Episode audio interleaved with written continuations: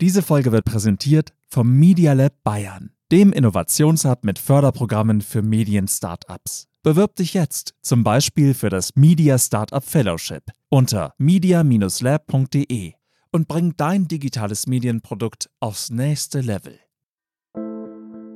Dass Geldanlage immer mit Risiken verbunden ist, ist richtig. Wir glauben aber, das deutlich größere Risiko ist es, wenn man gar nicht sich mit dem Thema anfänglich beschäftigt.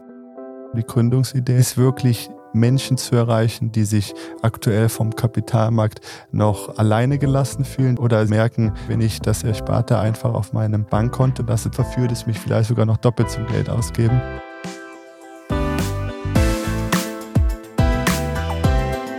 So geht Startup. Mit Sarah Heuberger.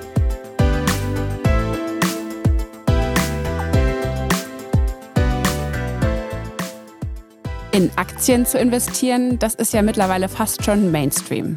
Der Gründer Fabian Mohr will aber, dass ihr nicht nur euer Geld in Depots anlegt, sondern auch gleich noch damit bezahlt.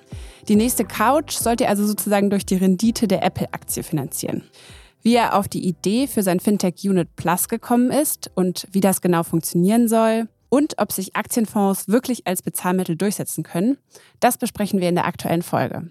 Ich bin Sarah Heuberger, Journalistin bei Gründerszene. Schön, dass ihr wieder bei So geht Startup eingeschaltet habt. Hi Fabian. Vielen Dank für die Einladung, Sarah. Fabian, in meinem Bekanntenkreis würde ich sagen, ist das jetzt ein sehr übliches Smalltalk-Thema geworden, über Aktienrenditen und ETF-Sparpläne zu diskutieren.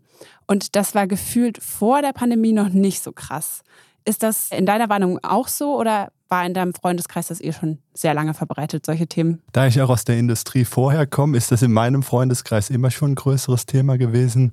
Und du hast in der Anmoderation schon so schön gesagt, fast Mainstream. Es wäre schön, wenn Geldanlage Mainstream ist, weil es doch ein Thema ist, was uns eigentlich alle betreffen sollte. Und ich würde auch von der Wahrnehmung sagen, dass sich da in den letzten zwei Jahren eindeutig nochmal viel getan hat, auch viel in die richtige Richtung. Ja. Von daher ist das ein sehr schöner Trend, der sich hoffentlich auch fortsetzt. Ja, ich kann mein Gefühl sogar belegen, denn laut des Deutschen Aktieninstitutes ist die Zahl der Aktionäre um 28 Prozent gestiegen, 2020 im Vergleich zu 2019. Also es gab so viele Aktionäre wie seit 2001, also vor dem großen Börsencrash nicht mehr. Und besonders junge Leute, also U30, haben die Börse für sich entdeckt. Was glaubst du denn? Ist das ein vorübergehender Hype? Grundsätzlich würde ich sagen nicht. Auch aus dem Grund, weil einfach die Alternativen, was man ansonsten mit dem Geld macht, sehr beschränkt sind. Ich habe jetzt gestern gelesen, in den USA sind wir bei 7% Inflation, hier in Deutschland bei über 5%. Da tut es schon wirklich weh, wenn man Geld auf dem Giro- oder Tagesgeldkonto hat. Und deswegen glaube ich auch, dass es eindeutig ein wachsender Trend ist, ganz grundsätzlich gesehen, der auch nicht wie dann das äh, Platzen der Dotcom-Bubble eben entsprechend zu einem jähen Ende kommt, wo es dann auch fast jahrzehntelang Deutsche verschreckt hat, wieder anzulegen, sondern eigentlich, weil jetzt auch ein anderes Zinsumfeld eben entsprechend nochmal herrscht, ein Trend ist, der für mich sehr, sehr lang andauernd ist. Hat es denn auch für dich so den letzten Ausschlag gegeben für deine Gründung? Wir sprechen gleich nochmal ein bisschen genauer drüber, was Unit Plus eigentlich genau macht. Aber es geht ja grob auch um das Thema ETF-Aktien und diese Entwicklung der letzten Monate. Hat das auch für dich nochmal den Ausschlag gegeben, das zu wagen? Definitiv auch. Also die Idee initial ist schon vor einigen Jahren, ähm, als ich noch Aktienanalyst für Bezahlsysteme war, hergerührt. Aber grundsätzlich gesehen, wenn man, glaube ich, immer in einem positiv wachsenden Trend gründet, ist das grundsätzlich gar kein schlechtes Zeichen. Die Frage muss man sich, die hast du auch schon gestellt, hält dieser Trend an und wie will man von dem partizipieren oder auch helfen, dass die Endkundinnen und Endkunden eben entsprechend davon partizipieren. Aber das hat definitiv auch geholfen und gibt Rückgrat. Ja. Du hast mir auch im Vorgespräch erzählt, dass du eigentlich immer gar nicht so auf dem Schirm hattest, mal zu gründen, sondern du kommst eben eigentlich von dieser Corporate-Welt. Du hast lange als Investmentmanager bei einem aktiv gemanagten Fonds gearbeitet und hast dich aber jetzt doch entschieden zu gründen. War das dann der ausschlaggebende Punkt? So ein bisschen, okay, es gibt wirklich diesen Aufwind auch für das Thema und es ist gerade da und akut so? Das und insbesondere ich oder auch meine Mitgründerin und mein anderer Mitgründer, wir glauben auch an die Idee. Also wir bauen auch ein Unternehmen auf, was wir selbst als Endkunde und Endkundin nutzen möchten. Das hilft eben entsprechend auch, weil ich glaube, alle Gründer, die ähm, an einer Idee tüfteln oder auch schon drei Schritte weiter sind, die wissen, dass es auch ganz andere Art von Erfüllung ist im Vergleich zu dem, wenn man vielleicht bei einem Corporate arbeitet. Und das muss ich auch sagen, jetzt über das letzte Jahr eigentlich keine Sekunde bereut. Ähm, aber es ist eigentlich die Kombination und stärker noch als der eigentliche Trend ist es auch, dass wir an einem Produkt arbeiten, an dem wir auch äh, festhalten und glauben, auch dass es einen positiven Mehrwert eben für die Gesellschaft hat. Okay, jetzt müssen wir, glaube ich, doch nochmal kurz besprechen, was ihr genau macht. Also Unit Plus, eure Plattform, ist im Unterschied zu Plattformen wie Trade Republic, da geht es eben nicht darum, dass die, die User einfach nur ihr Geld anlegen können oder traden können, also so Tageskäufe und Verkäufe mit Aktien machen können, sondern sie sollen es auch gleich schon wieder ausgeben können. Mal blöd gefragt, warum? Eine der Grundthesen kommt daher, weil wir Deutschen fast drei Billionen Euro auf Girotages-Festgeldkonten oder auch in Cash haben. Dieses Geld mehr oder weniger flexibel und liquide ist, aber auf der anderen Seite eigentlich auf diesen Konten versauert. Das heißt, die Grundüberlegung von Unit Plus ist es, wie kann man eine so einfache und bequeme, aber gleichzeitig flexible Art der Geldanlage machen, die einige Tendenzen von einem Girokonto hat, wie eben auch den Bezahlungsverkehr. Auf der anderen Seite aber, wo das Geld eben bis zur Transaktion nicht mehr ungenutzt eben entsprechend auf dem Konto herumliegt, sondern aktiv in bei uns passive, genau das Stichwort ETFs ist schon gefallen, in ETF-Portfolios eben entsprechend angelegt ist.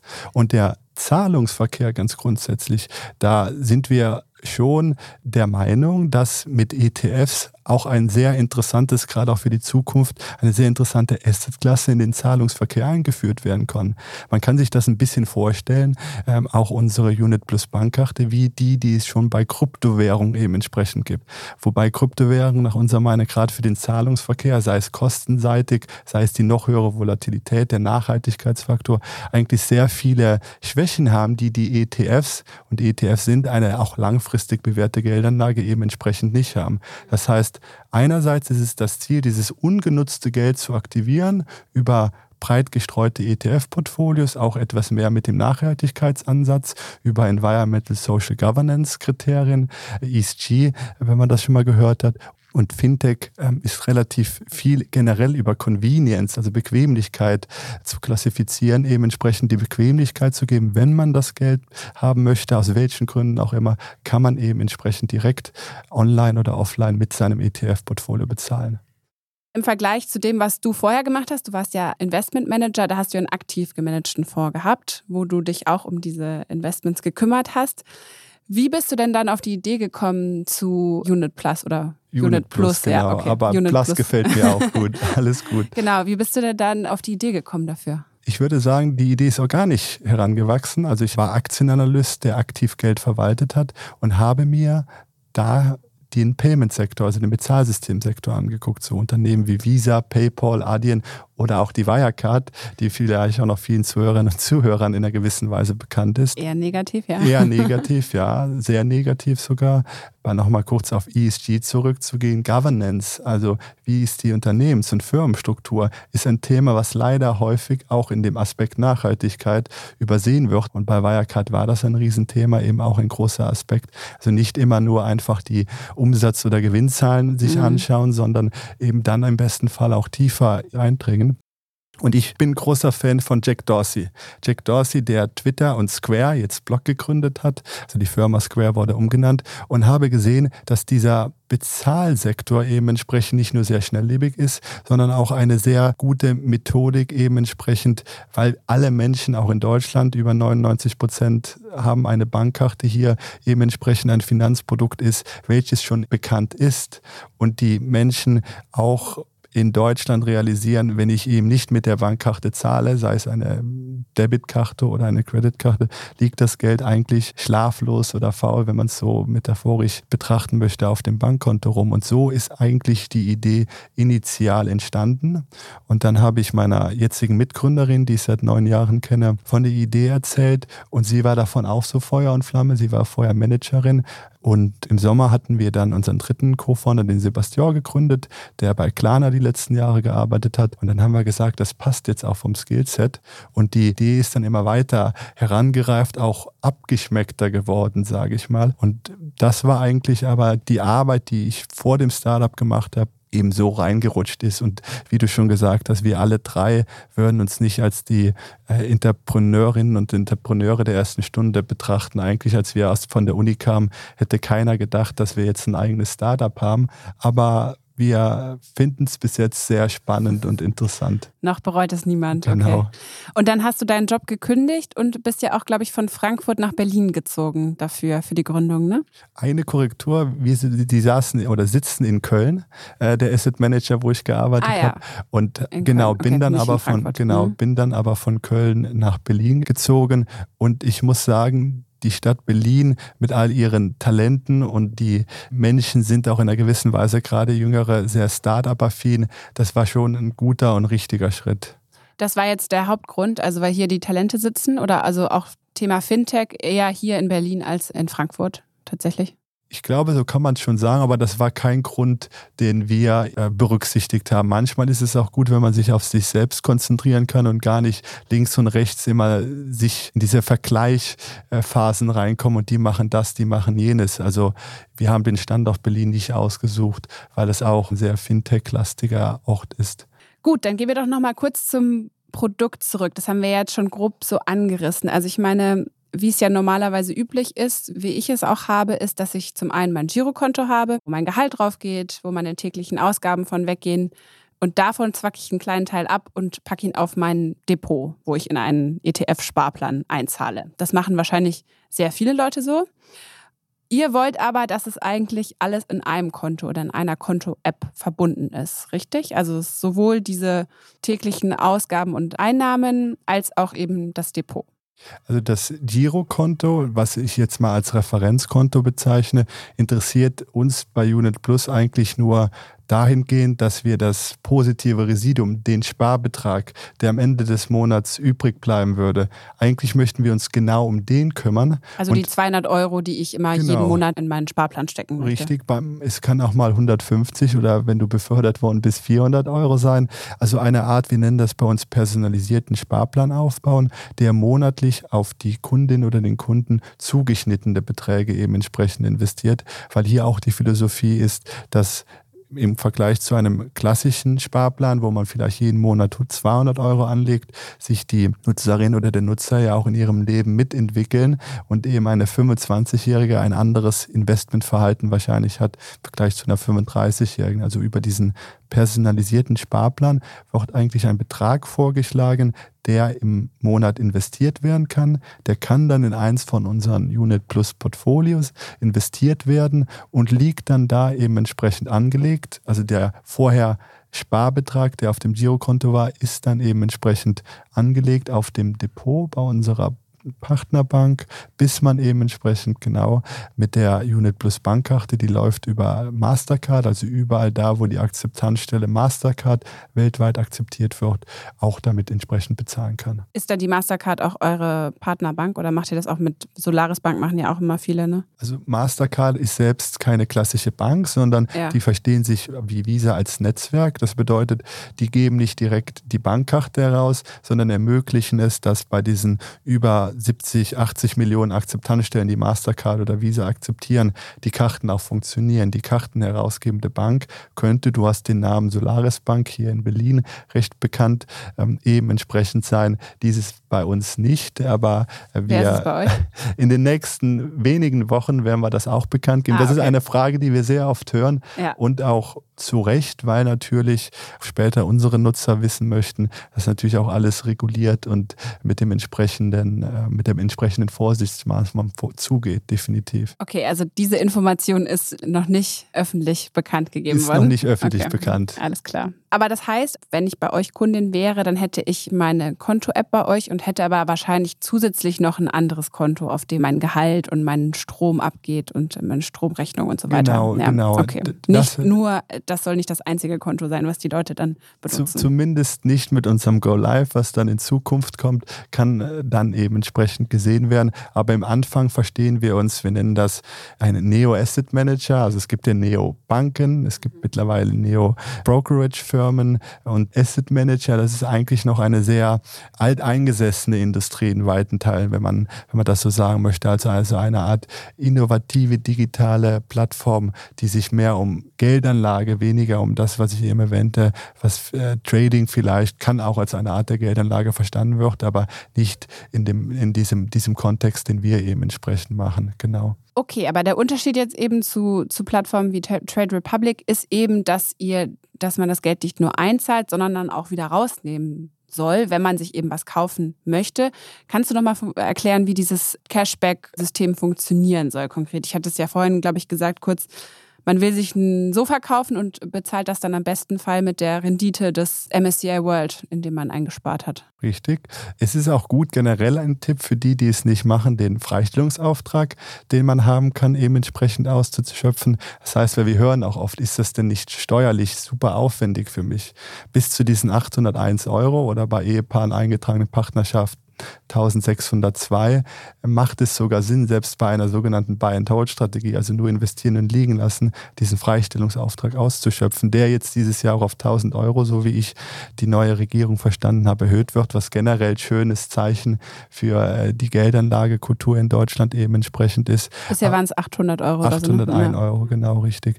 Du kannst mit der Unit Plus Bankkarte das Sofa, wenn deine Portfoliohöhe ist ja keine Kreditlösung, wenn deine Portfolio Portfoliohöhe hoch genug ist, eben entsprechend direkt bezahlen. Also man muss nicht mehr irgendwie mehrere Tage warten, bis das Geld wieder auf dem Referenzkonto ist.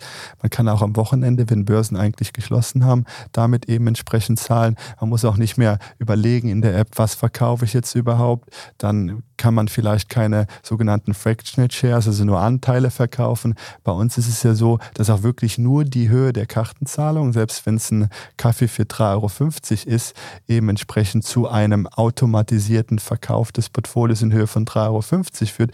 Der gesamte Rest nach wie vor angelegt ist. Also auch eine Art, dass nur, wenn man so möchte, just in time das Geld, was für andere wie wegen mir Konsumzwecke oder die nächste Reise genutzt wird, eben entsprechend veräußert wird. Der gesamte Rest aber nach wie vor in diesem Depot verbleibt. Also hier auch dieses Thema eigentlich der Einfachheit und Bequemlichkeit sehr stark im, im Vordergrund ist. Aber jetzt hast du gerade den Kaffee angesprochen, aber das ist doch eigentlich Quatsch. Also 3,50 Euro damit dann zu bezahlen. Es wäre vielleicht Quatsch, wenn wir oder auch dann die Endkundin dafür Kapitalmarktgebühren äh, zahlen müsste, also Transaktionsgebühren. Was ja normalerweise so ist. Genau, stell dir vor, wir würden einen Euro für jede Kartentransaktion verlangen. Dann wäre der Kaffee anstatt 3,50 würde er 4,50 kosten, was 30 Prozent Aufschlag wäre. Dann würde ich dir genau zustimmen, dann wäre es Quatsch. Aber dadurch, und das ist auch in unserer Technik so, ähm, auch in der Kooperation mit der Depotbank, wir keine, wenn man so möchte, nennenswerten Transaktionsordergebühren haben, haben. Warum Dementsprechend, nicht? Das liegt daraus, dass wir die ankommenden Orders am Tag, das nennt sich äh, erstmal aggregieren und dann auch eben entsprechend netten und dann nur den, das, auch hier das negative oder positive Residuum kaufen oder verkaufen müssen. Das heißt. Jetzt nochmal auf Deutsch.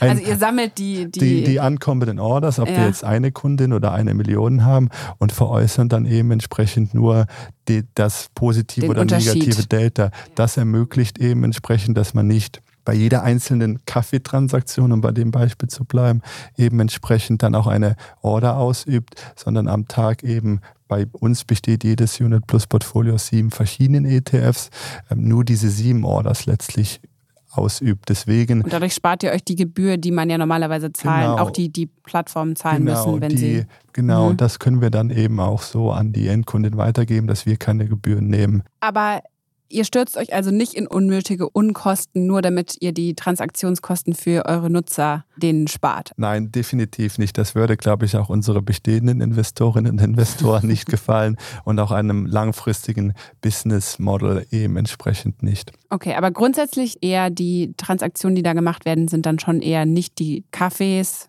für Prenzlauer Bergpreise 3,90, genau. sondern eher die tatsächlich größeren Anschaffungen, oder? Die Hypothese wäre das bei uns auch, dass es schon eher größere Tickets sind. Aber das Schöne ist ja, dass die Geldanlage über Unit Plus sehr individuell gestaltet werden kann. Von dem, was eingezahlt wird, also auf deinen Lebensstil eigentlich mehr oder weniger ausgeglichen. Und auf der anderen Seite, wie dann eben entsprechend mit der Karte gearbeitet werden kann. Wir hören auch über potenzielle Kunden, die sich beispielsweise auf unserer Warteliste oder über die sozialen Medien melden, dass da eine sehr weite Ansicht von, ich benutze die Karte einmal im Jahr, bis auf die wird mein täglicher Begleiter oder ich benutze sie eben steueroptimierend nur, wenn ich mir mein Sparziel erreicht habe. Da hören wir eigentlich sehr viele unterschiedliche Dinge, was wir auch bewusst gerne hören wollen, weil eine Geldanlage eigentlich auch ein individuelles Thema und kein standardisiertes Thema ist. Also es ist eigentlich ein, wenn man so möchte, Freiheitsmittel, ähm, was jeder für sich selbst gestalten kann. Okay, also ich habe da keinen klassischen Use Case dafür. Es gibt viele verschiedene Use Cases. Also auch wir drei Gründer würden es unterschiedlich nutzen. Ich wäre auch eher einer, der das stärker in mein Leben mit integriert. Auch einfach, weil ich sage, langfristig gesehen oder meine Hypothese, steigen Kapitalmärkte? Ja, sie fallen auch kurzfristig oder auch längerfristig können sie fallen. Aber im Schnitt hat man eben über die letzten 120 Jahre betrachtet zumindest eine, eine, eine Trendlinie, die nach oben zeigt. Das heißt, selbst bei Verkäufen im negativen Bereich nivelliert sich das langfristig durch die Verkäufe im positiven Bereich. Und es ist ja, das ist auch wichtig, immer eine, eine Option. Ich habe VWL studiert und da sagt man, eine Option kann nie einen negativen Wert annehmen. Also man muss es ja nicht machen, man kann es machen. Das ist eigentlich eben dieser, dieser Freiheitsgedanke. Du meinst dieses Cashback nutzen? Äh, genau. Äh, muss richtig. man nicht machen. Genau, mhm. richtig. Ja. Mein Kollege Daniel Hüfner hat sich ja euer Geschäftsmodell schon vor ein paar Wochen nochmal genauer angeguckt und da auch mit dem äh, Anlage- und Börsenexperten Christian Röhl gesprochen, der das ja eher skeptisch gesehen hat. Also der hat gesagt, dass es eigentlich für ihn nicht so viel Sinn macht, dass man ständig dieses Geld abzieht. Also ständig, entweder man nutzt es sehr viel oder eben nicht so viel. Aber das ja eigentlich den gängigen Regeln des Vermögensaufbaus widerspricht, weil da geht es ja eigentlich immer, da ist ja immer die Devise reinzahlen, liegen lassen und hoffentlich in 20 Jahren kommt man im Durchschnitt bei 8% Rendite im Jahr raus. Ja. Wir Was sagst den, du darauf? Wir haben den Artikel auch gelesen. Ich glaube, ich würde ihm erstmal widersprechen, weil es gibt so ein schönes ähm, englisches Sprichwort, it's not timing the market, it's time in the market. Also und da sagen wir, jeder Tag, den man im Markt ist, selbst wenn es kurzfristig ist, lohnt sich mehr. Jetzt wie im Vergleich, jetzt ist es brennend mit 5% Inflation, teilweise auch höheren Kontoführungsgebühren. Die Banken wollen auch irgendwie verdienen. Strafzinsen. Strafzinsen, mhm. genau. Das bedeutet eigentlich selbst kurzfristige, weil was ist als Tagesgeldersatz beispielsweise aktuell äh, vorhanden auf dem deutschen Markt? Sehr wenig. Selbst kurzfristige Zeiträume sind für uns eine sinnvollere Methode, als das Geld einfach nur auf dem Bankkonto eben entsprechend liegen zu lassen. Und der Herr Röder hätte ich gerne seine Antwort vielleicht auch drauf. Die Frage ist, wie schafft man es? Ich habe diese Zahl von fast drei Billionen schon gehört, die leider auch weiter zunimmt. Es ist nicht so, dass weil wir. Die Zahl der drei Millionen sind was? Sind die mehr oder Geld, weniger zinslose, genau, ähm, Tagesgiro, Festgeldkonten.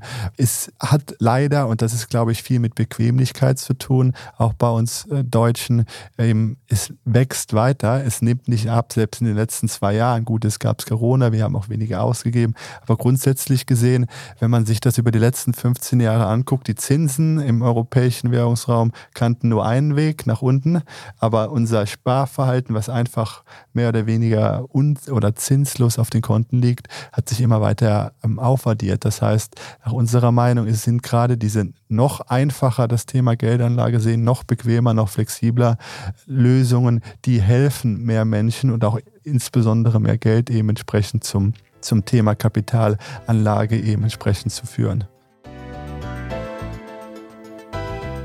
Werbung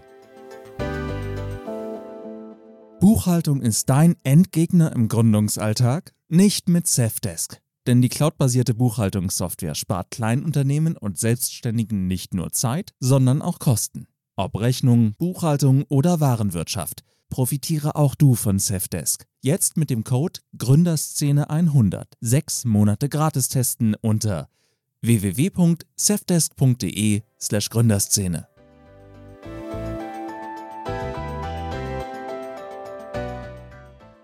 Du suchst Support für dein innovatives Medienprodukt? Dann schau beim Media Lab Bayern vorbei. Das Förderprogramm Media Startup Fellowship bietet dir ein starkes Netzwerk, individuelle Mentorings und bis zu 50.000 Euro Förderung. Pitche deine Idee bis zum 14. Februar unter media-lab.de und gestalte die Zukunft der Medienbranche mit. Weitere Infos gibt's in den Show Notes. Aber es ist ja schon nochmal was anderes. Du hattest gesagt, auch Aktien können mal ins Minus rutschen. Tendenziell ist die Entwicklung eher positiv, klar. Aber wenn es eben auch Geld ist, auf das man dann kurzfristig zugreifen muss, vielleicht, weil man eben eine größere Anschaffung, eine Waschmaschine oder was auch immer tätigen muss, dann hat man eben das Risiko, dass dann vielleicht gerade der Kurs nicht so gut steht. Und dann ähm, hat man natürlich auch keine Flexibilität. Deshalb ist es ja normalerweise so, dass man das eben trennt. Ne? Dieses das die Notfallreserven auf dem Girokonto und äh, das Depot. Ja, ich würde sagen, drei Billionen Euro sind zu viel Notfallreserven. Für mich großes, zumindest äh, ist ein großer Notfall. Puffer. Genau. Ja. Bei 5% Inflation sprechen wir von über 150 Milliarden Kaufkraftverlust im Jahr. Das ist schon eigentlich ein gesellschaftliches Thema. Auf der anderen Seite ist es so, dass, und das erwähnte ich mit dem personalisierten Sparplan, wir uns ja auch erstmal auf das Geld fokussieren wollen, welches ungenutzt nicht zwangsläufig für den täglichen oder die Notfallreserve eben entsprechend da ist. Das Geldanlage immer, und das kann ich hier auch nochmal unterstreichen, mit Risiken verbunden ist, das ist richtig und wahr. Wir glauben aber, das deutlich größere Risiko ist es, wenn man gar nicht sich mit dem Thema anfänglich beschäftigt.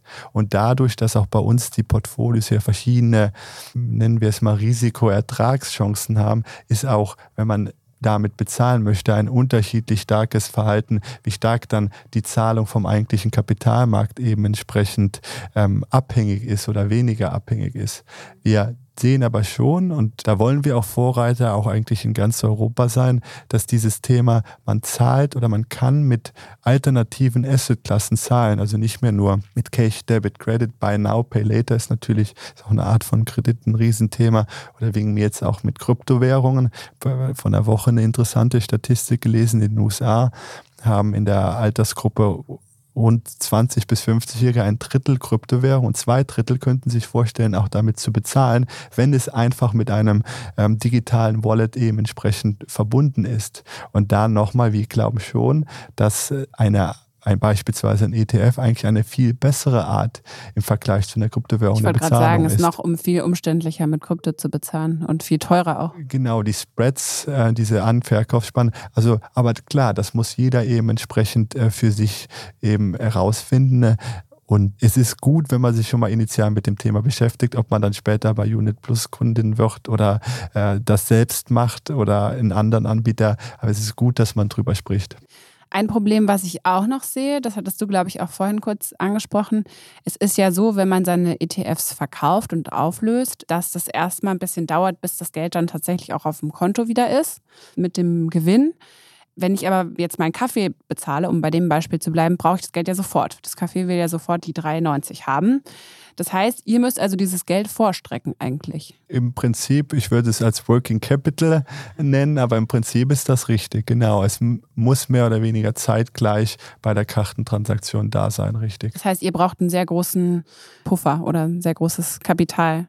Ja, also das würde in dem Falle auch von unserem Bankpartner eben entsprechend kommen. Also es ist jetzt nicht so, dass wir irgendwo äh, 10 Millionen, genau, 10 Millionen Mr. X noch, aber nicht mehr lange, äh, 10 Millionen auf einem Konto haben, die dafür genutzt werden. Aber das ist schon grundsätzlich richtig, dass es dieses Working Capital Management eben geben muss, was auch einer der Gründe ist, ähm, wieso wahrscheinlich aktuell noch wenige sich in diese Richtung alternative Assetsklassen zum Bezahlen wie DFs vorwagen, weil es technisch eben auch nicht so ganz unkompliziert ist. Und man ins Risiko muss, gehen muss ja auch, oder? Ins Risiko eigentlich nicht, aber ähm, es gibt eine Überbrückung. Du hast gesagt, es dauert ein paar Tage. Das ist dieser Settlement-Zyklus von T plus zwei Tagen. Robin Hood in den USA hat das beispielsweise als ein Ziel gegeben, diesen Settlement-Zyklus von T plus zwei auf T plus 0 runterbekommen. Da ist vielleicht der US-Kapitalmarkt auch grundsätzlich schon ein bisschen weiter im Vergleich zum europäischen.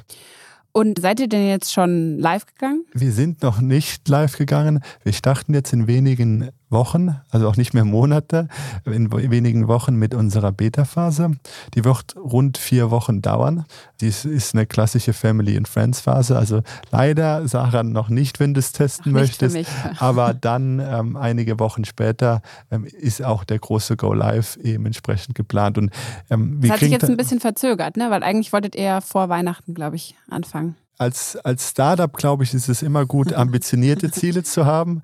Wenn sie erreicht werden, muss man sich vielleicht Gedanken machen, waren sie nicht ambitioniert genug. Aber äh, ein bisschen Verzögerung, ja, einige Wochen, ähm, das stimmt, weil ja, es ist schon viel Arbeit. Und äh, ähm, ich sage auch immer, wenn ich gefragt werde, ich war vor einem Jahr naiv genug, anzufangen zu gründen, weil man merkt, ich glaube, das äh, denken auch viele äh, andere Gründerinnen und Gründer gar nicht, wie viel Arbeit das ist, bis man dann wirklich eben entsprechend, es muss ja nicht ein Fintech sein, kann ja auch in einer anderen Industrie sein, wie viele Stellschrauben man da eben entsprechend äh, drehen muss. Was war jetzt das Hauptproblem, warum sich verzögert hat? Ich würde nicht sagen, es gibt ein Hauptproblem. es ist einfach mehr Arbeit noch als eben entsprechend gedacht. Aber wir kriegen jetzt auch jeden Tag über, über insbesondere, weil wir ein bisschen auf Instagram schon aktiv sind, da melden sich jeden Tag jetzt auch Menschen, das, was ja schön ist, wann geht ihr denn endlich live? Also sind sehr viele motiviert. Aber ähm, ja, dann immer die Antwort in ein paar Wochen finde ich auch nicht ganz optimal. Aber ich glaube, jetzt sind es wirklich nur noch ein paar Wochen und die Verzögerung lag an den ambitionierten Zielen, nicht an irgendwelchen irgendwelchen unlösbaren oder unklärbaren Problemen.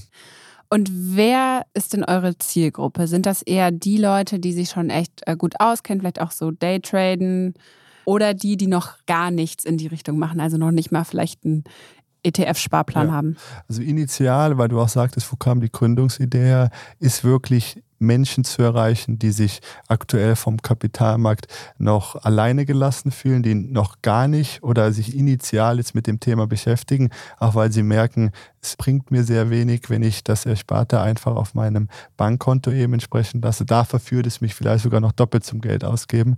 Und auf der anderen Seite sehen wir das auch, dass sich die meisten Menschen da weit unter fünf Prozent schätzen sich selbst als Experten an, was wir auch vermutet hätten, weil jemand, der gegebenenfalls sehr viel Spaß daran hat, das Thema in die eigenen Hände zu nehmen. Für die ist dann vielleicht mehr ein Broker. Vielleicht ist für die zu langweilig so. Ja, genau, zu langweilig. Eigentlich muss man ja sagen, Geldanlage langweilig zu betreiben ist gar nicht so verkehrt, weil hin und her macht Taschen leer. Äh, das trifft definitiv zu. Da sind wir dann, obwohl wir sagen, Unit Plus macht dieses Thema Geldanlage schon bequemer, irgendwie sexier, äh, aber da dann doch eher langweilig, wollen wir nicht in den Mund nehmen, aber die eher Geldanlage, genau, ja, definitiv. Das ja. ist ja auch einer der großen Punkte. Wir sagen dazu, wir ermöglichen das Bezahlen mit Produktivkapital Kapital, also du hast gesagt, mit Apple, mit Nike, mit Adidas Aktien oder Bruchstücken davon.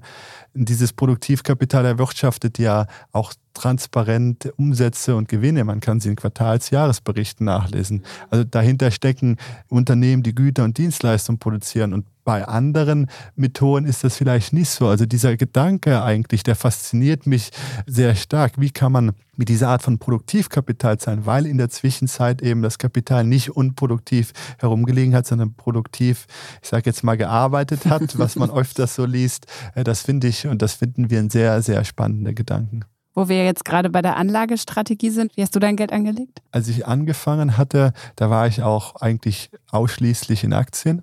Habe dann auch meine Erfahrung gemacht. Das waren gute und das waren noch nicht so gute. Das gebe ich hier auch gerne zu. Und mittlerweile ist es ungefähr 50 Prozent auch eben entsprechend über ETFs, auch verschiedene. Und die anderen 50 Prozent schon noch äh, dieses Einzelaktien oder Stockpicking. Ich sehe es aber als Hobby und ich weiß auch, dass ich langfristig mit diesen Einzelaktien wahrscheinlich nicht den Markt schlagen würde. Das heißt, es wäre eigentlich besser, in so einen breit gestreuten, also diese 50 Prozent auch noch zu allokieren. Aber man kennt es vielleicht, dann hat man ein Lieblingsunternehmen, wo man Aktien haben möchte. Ich wollte gerade sagen, hast du einen Aktientipp? An Aktien.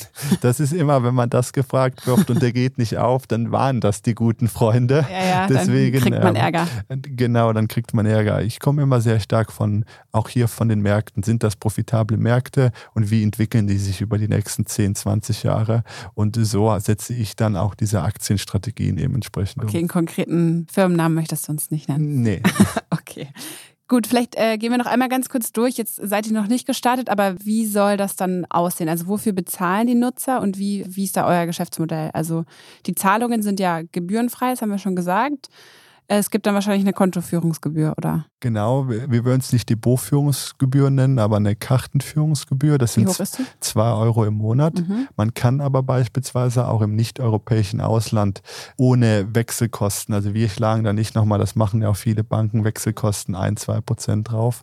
Also diese zwei Euro und weil dieses Thema Geldanlage. Äh, man kriegt auch bei uns eine Art Rebalancing. Das heißt, wir schauen darauf, dass sich das Portfolio nicht zu stark in die eine oder andere Richtung nach dem initialen ähm, Anmeldeprozess für das erste Portfolio entschieden verändert. Eben, das sind 0,7 Prozent ähm, das des heißt, angelegten Geldes. Okay, 0,7 Prozent des angelegten Geldes. Im Jahr, genau. Mhm. Um, davon gehen aber rund 0,2 Prozent für den Kauf dieser ETFs eben entsprechend auch selbst drauf. Mhm. Ähm, da ist auch schon die Mehrwertsteuer mit drin. Und dann sind diese rund 0,5 Prozent eigentlich genau das, was man aktuell ab verschiedenen Beträgen bei Negativzinsen zahlt. Also das ist ja, wo wir herkommen.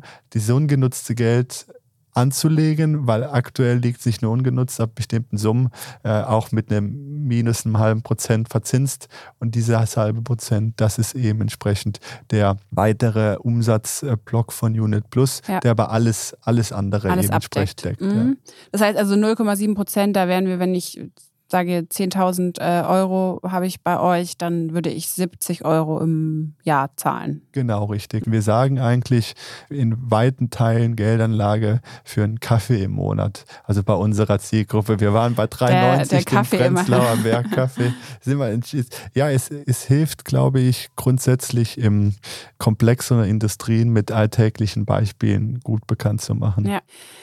Gut, dann lass uns doch nochmal ganz kurz über eure Finanzierungsrunde sprechen. Die habt ihr nämlich jetzt im Herbst abgeschlossen. Das war dann die wahrscheinlich äh, Pre-Seed-Runde. Da kam ein knapp siebenstelliger Betrag, also knapper Millionenbetrag zustande. Da habt ihr einige bekanntere Business Angels dabei. Zum einen den ehemaligen N26-Technikchef Christian Rebernick, Katrin Stark, die ist Managerin bei der Deutschen Bank und Commerzbank gewesen und den Ex-Amazon Deutschland-Chef Lothar Eckstein habt ihr auch noch. Wie war denn so das Feedback im Angel-Markt? Also äh, habt ihr gleich die gefunden? Gab es da gutes Feedback? Erzähl mal ein bisschen. Ja, wir hatten die Runde, das haben wir nur nicht öffentlich gemacht, tatsächlich schon im Frühling abgeschlossen. Ah, okay. Also mhm. es ist schon ein bisschen länger her, aber da Kerstin, Sepp und auch ich, also meine Mitgründer, ähm, äh, mehr aus der Industrie kamen, hatten wir nicht so direkt den, den Star, die Startup-Connection zu Business Angel. Und das finde ich ja toll, dass viele Business Angel früher selbst Unternehmen gegründet haben und jetzt diesen Markt weiter mit vorantreiben. Also am Anfang war das so ein bisschen, ich würde mal sagen, auch eine Lernphase. Aber dann gerade wenn man hinter der Idee steht und auch merkt, das äh, sind Gründerinnen und Gründer, denen man das zutraut, weil man investiert, glaube ich, noch mehr in das Gründerteam als in die eigentliche Idee, gerade in dieser frühen Phase. Gerade wenn es noch nicht viel gibt. Ja, Ganz genau, genau mhm. richtig. Man hatte dann vielleicht nur ein Pitch-Deck und eine interessante Idee, aber dann haben wir eigentlich einen guten Arbeitsweg gefunden. Und wenn man ein, zwei Business Angel gewonnen hat, die auch bekannter sind, dann helfen die natürlich eben entsprechend auch. Und ähm, mit ihren Connections wiederum. Ja. Genau, richtig. So, mhm. so kam das eigentlich ganz gut. Ich glaube, grundsätzlich ist der, der Markt in Deutschland für Business Angel, und das ist ja sehr schön, dankbar oder Business Angel hören zumindest zu. Deswegen, also der Markt für Gründer eigentlich eher. Genau, mit, genau, ja, also, genau, so rum, der Markt ja. für Gründer. Deswegen kann ich eigentlich auch nur die Menschen ermutigen, äh, zu gründen. Das ist eigentlich ein, ein gutes Umfeld und man sollte nie aufgrund von externen Effekten, die man nicht selbst beeinflussen kann, nicht gründen, weil das ist dann eigentlich schade. Und sammelt ihr gerade schon die nächste Runde ein? Genau, wir sind jetzt äh, in den Anfängen der neuen Finanzierungsrunde, weil ja in rund zwei Monaten ist der, der Go Live und dann ändert sich natürlich auch einiges, auch in so einem Startup, wenn man die ersten Kundinnen und Kunden hat, als vorher, wo man vielleicht noch nicht allen in einer gewissen Weise so transparent Rechenschaft schuldig war. Genau deswegen ist da jetzt wieder der Startschuss gefallen. Fabian, am Schluss frage ich immer meine Gäste, was ihnen in den letzten Tagen Sorge bereitet hat und was Freude. Das ist eine sehr gute Frage. Sorge bereitet mir eigentlich, ja, wenn ich auf die aktuelle Gemengenlage, sei es Corona, sei es Russland, sei es Kasachstan gucke, das ist so ein Thema, das mir eigentlich schon Sorge bereitet, auch weil es natürlich in einer gewissen Weise Implikationen auf die Kapitalmärkte eben entsprechend haben kann. Ähm, Freude bereitet mir eigentlich jeden Tag auf die Arbeit zu gehen. Das ist tatsächlich so. Man, man muss auch, weil man vielleicht auch mal die ein oder andere Überstunde macht, wenn man das nicht mit Freude und mit Spaß sieht, dann ist es, glaube ich, richtig schwierig. Schön, dass du da warst und alles Gute für euren Start. Dankeschön. Danke dir. Danke, dass ihr wieder zugehört habt bei So geht Startup. Wir freuen uns natürlich immer über Feedback an podcast.gründerszene.de und ansonsten folgt gerne auch Gründerszene auf Instagram, falls ihr das nicht schon tut. Da posten wir nämlich auch immer, wenn neue Folgen kommen. Mein Name ist Sarah Heuberger. Bis zur nächsten Woche.